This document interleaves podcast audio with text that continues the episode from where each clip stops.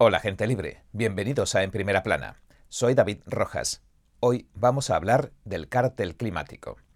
Bueno, no hay otra manera de llamarlo que cártel, porque esencialmente es un sistema de gobiernos colaboracionistas, ONGs, empresas privadas, cuyas cabezas parlantes son las agencias de medios de comunicación que difunden una gran cantidad de información cuestionable cuando menos y sin ninguna base científica.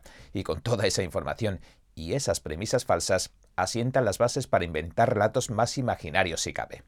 Y todo esto se emplea para justificar, básicamente, la Agenda 2030-2030, que no es otra cosa que una revolución comunista. De hecho, creo que deberíamos llamarla así, porque llamar a las cosas por su nombre es lo correcto. En otras palabras, están tratando de reconstruir el mundo con el fin de eliminar la propiedad privada para que no poseas nada y seas feliz, como explicamos en nuestro anterior programa. Y lo que se usa es la retórica del cambio climático para justificar todo eso. Pero veamos de qué hablo. Tengo que ir con cuidado porque todas estas plataformas que están en el ajo te cierran los canales si haces que la verdad sea demasiado entendible. Pero dejemos que los hechos hablen por sí solos hasta donde podamos. Y si veo que hay cosas que no puedo decir en las demás plataformas, daremos el salto a la plataforma sin censura de Epoch TV del periódico Epoch Times en español. Hace un mes nos cerraron, hace un mes o varias semanas nos cerraron el canal en YouTube. No sé, esperemos que no pase. Aunque tenemos mucha menos difusión, en Epoch TV podemos hablar de lo que en realidad está produciendo todo este caos mundial, esta crisis y todo este sufrimiento. Y dicho esto, empecemos por Al Gore. Este Al Gore amasó una fortuna climática de 330 millones de dólares aterrorizando al mundo. Antes había sido vicepresidente de Clinton y posteriormente perdería las presidenciales de Estados Unidos en el 2000. A partir de ahí, dio un giro a su carrera y se convirtió en ambientalista, que a día de hoy, dicho sea de paso, parece ser el negocio más lucrativo del mundo. Se ha pasado toda su carrera post-política advirtiendo a cualquiera que lo escuche que la Tierra está agonizando debido al calentamiento global, que más tarde ha pasado a llamarse cambio climático, para que el frío no se considere un obstáculo en la retórica oficial. Su documental de 2006, Una verdad incómoda, amasó 49 millones de dólares en la taquilla mundial. Esto le convirtió en uno de los mayores histéricos del clima, de los top, está en el top, y desde entonces nunca ha vuelto a la vista atrás. Bueno, no voy a profundizar demasiado en esto. Solo lo digo porque este era uno de los chicos que dio un discurso en Davos, en la última reunión del Foro Económico Mundial. Bueno, allí culpó al cambio climático, de los desplazamientos masivos de inmigrantes y llamó refugiados climáticos a los millones de personas que entran ilegalmente en Estados Unidos. Lo cual obviamente es una absoluta tontería, porque la mayoría de ellos son refugiados económicos. Vienen aquí por dinero, lo cual entiendo, no me malinterpreten. Lo que digo es que no vienen aquí por el clima. No huyen de cosas como la subida del nivel del mar. Sin embargo, esa es la versión oficial. Si nos fijamos en lo que dice ahora las Naciones Unidas, por ejemplo, todo gira en torno al clima. Están dándole a la gente incentivos financieros para que viajen y entren ilegalmente en los Estados Unidos. Le están pagando préstamos de viajes sin intereses a la gente de 40.000 dólares a través del Departamento de Estado y esto se canaliza también a través de la Organización Internacional para las Migraciones de las Naciones Unidas. Y dicen que lo hacen así por el cambio climático. Incluso cuando los refugiados sirios huían de su país por la guerra, decían que se debía al cambio climático. Cuando Rusia le corta el gas a Europa, dicen que la crisis del gas se debe al cambio climático. Lo que quiero decir es que estas cosas no tienen nada que ver con el clima, pero le están echando la culpa de todo al llamado cambio climático. Bueno, y como se imaginan, detrás de esto hay ingentes cantidades de dinero en las gigantescas donaciones que hacen todos los países, etc. Pero para para que todas estas donaciones millonarias no se consideren absurdas y un robo a gran escala, se debe generar antes una necesidad, una sensación de amenazas y una red de mentiras lo suficientemente tupida que permita que este turbio negocio prospere. Así que le están echando la culpa de todo lo que se les antoja al cambio climático, porque esto les rinde cuentas.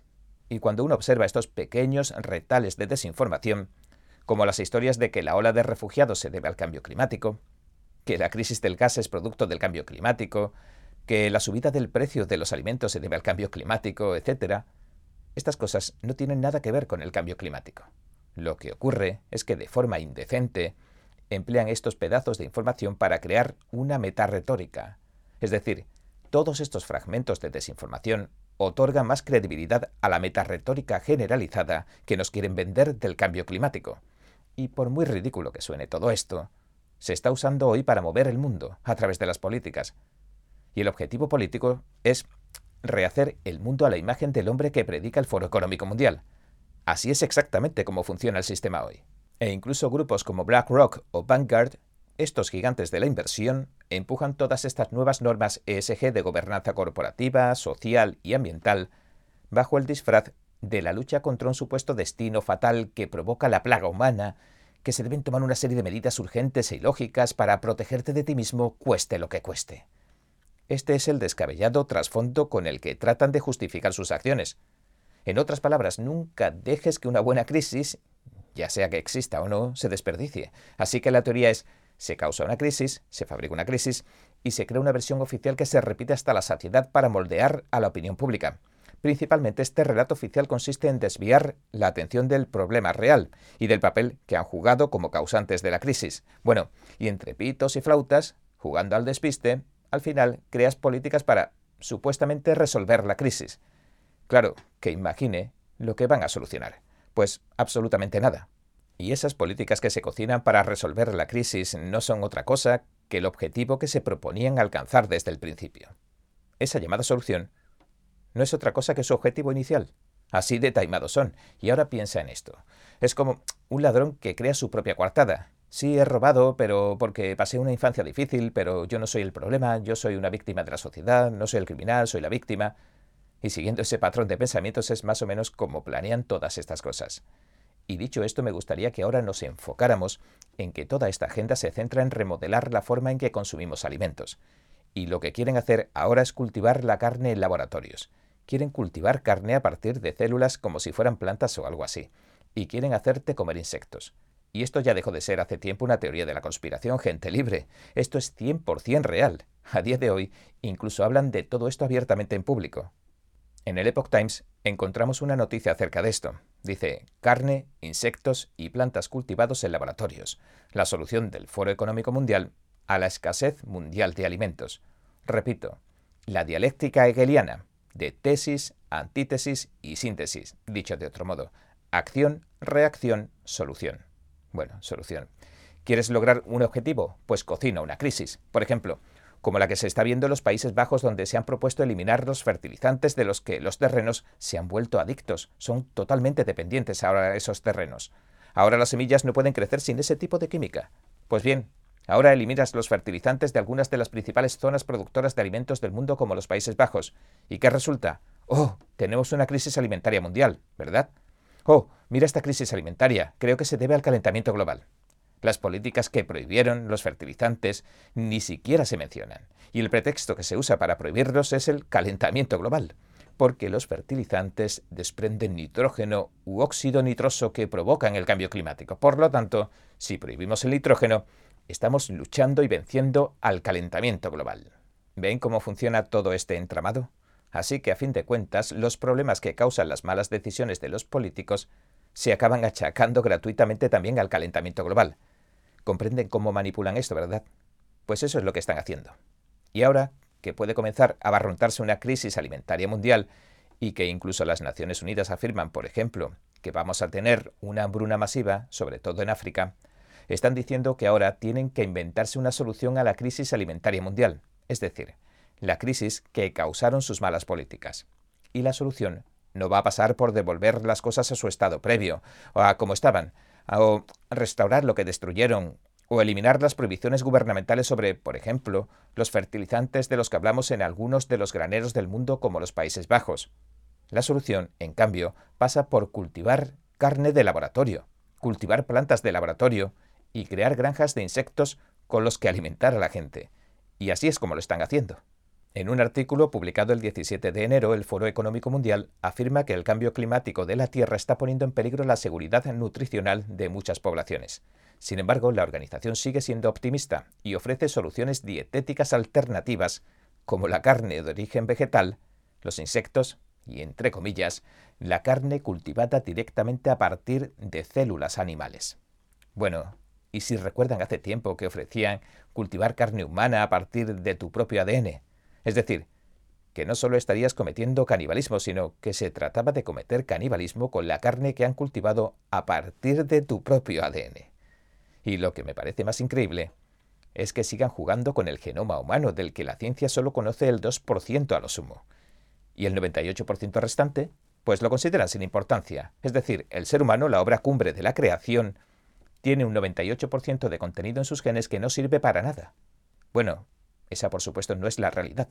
La realidad es que la microbiología en el sector del genoma está en pañales. Pero, pese a todo, no paran de sacar productos desde vacunas experimentales de ARN mensajero a carne cultivada en laboratorios, afirmando que brindan cierta seguridad.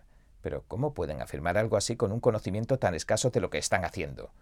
Aquí hay algo que no encaja cuando menos, ¿verdad?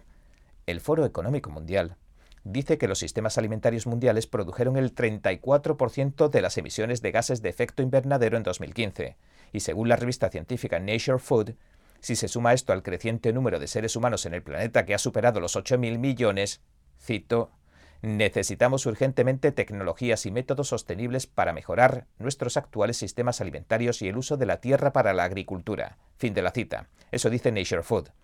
El foro también advirtió que hemos llegado al límite de nuestros límites planetarios y que el corazón del problema radica en nuestras preferencias dietéticas por alimentos basados en el ganado, y que en la biotecnología, una categoría amplia que va desde la modificación del ADN hasta las vacunas para el ganado, se puede encontrar la solución.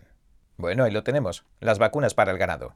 Ayer mismo hablamos de la vacunación de los animales con cosas como las vacunas de ARN mensajero que promociona Bill Gates. Bueno, ahí nos están dando de nuevo la solución a todos nuestros problemas. Pero, un momento, este ataque del Foro Económico Mundial al consumo de carne se ha encontrado con una dura oposición en los Estados Unidos. El representante republicano Mike Flood de Nebraska tuiteó lo siguiente. Los globalistas están de nuevo impulsando sus planes para cambiar el mundo hacia una dieta vegana, mientras sueñan con terminar con la producción de carne.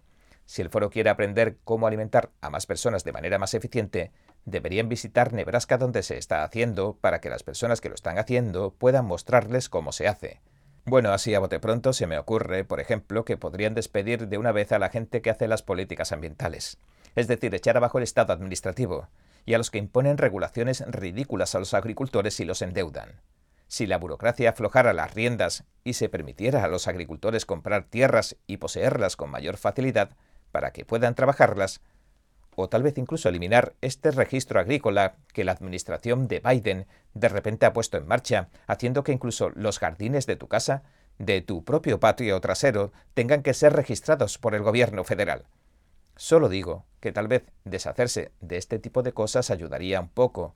Y recuerden que si crean un registro al que llaman voluntario de jardines privados, de huertos privados, estamos hablando del Estado administrativo otra vez, porque si crean un registro, entonces crean un pequeño órgano de gobierno para ese registro. Y ese pequeño órgano de gobierno, debido a la forma en que funciona el Estado administrativo, puede crear reglamentos. Esto es diferente de la legislación, de las leyes. Las leyes tienen que aprobarlas tanto el Senado como la Cámara de Representantes y al final tiene que firmarlas el presidente. Pero la forma en que funciona el Estado administrativo es, básicamente, que pasa por alto el proceso legislativo. Y en lugar de crear leyes, crean reglamentos, pero hay que cumplirlos. Por esta razón, la Agencia de Protección Ambiental del Medio Ambiente está siendo cuestionada ante la Corte Suprema. Porque una vez que se crea un organismo para supervisar algo, éste puede comenzar a crear reglamentos. Y esas regulaciones pueden entonces emitir prohibiciones sobre cualquier cosa en la que estén trabajando.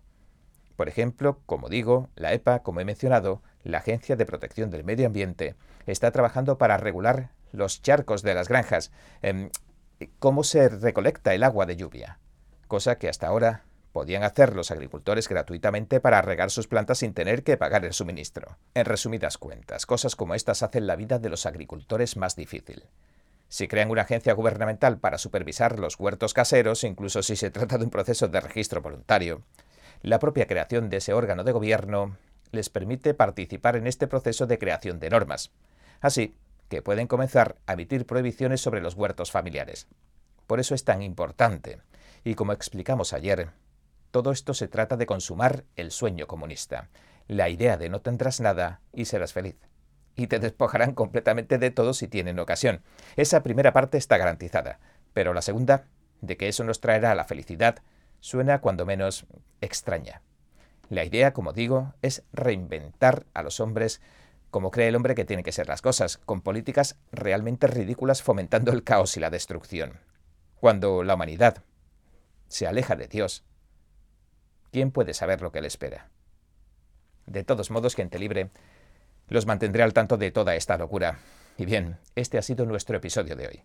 Gracias por sintonizarnos. Si le gusta nuestro programa, por favor, no olvide darle a me gusta, suscribirse y compartir este vídeo con sus amigos y su familia, porque todo el mundo merece conocer los hechos. Una vez más, gracias por ver en primera plana.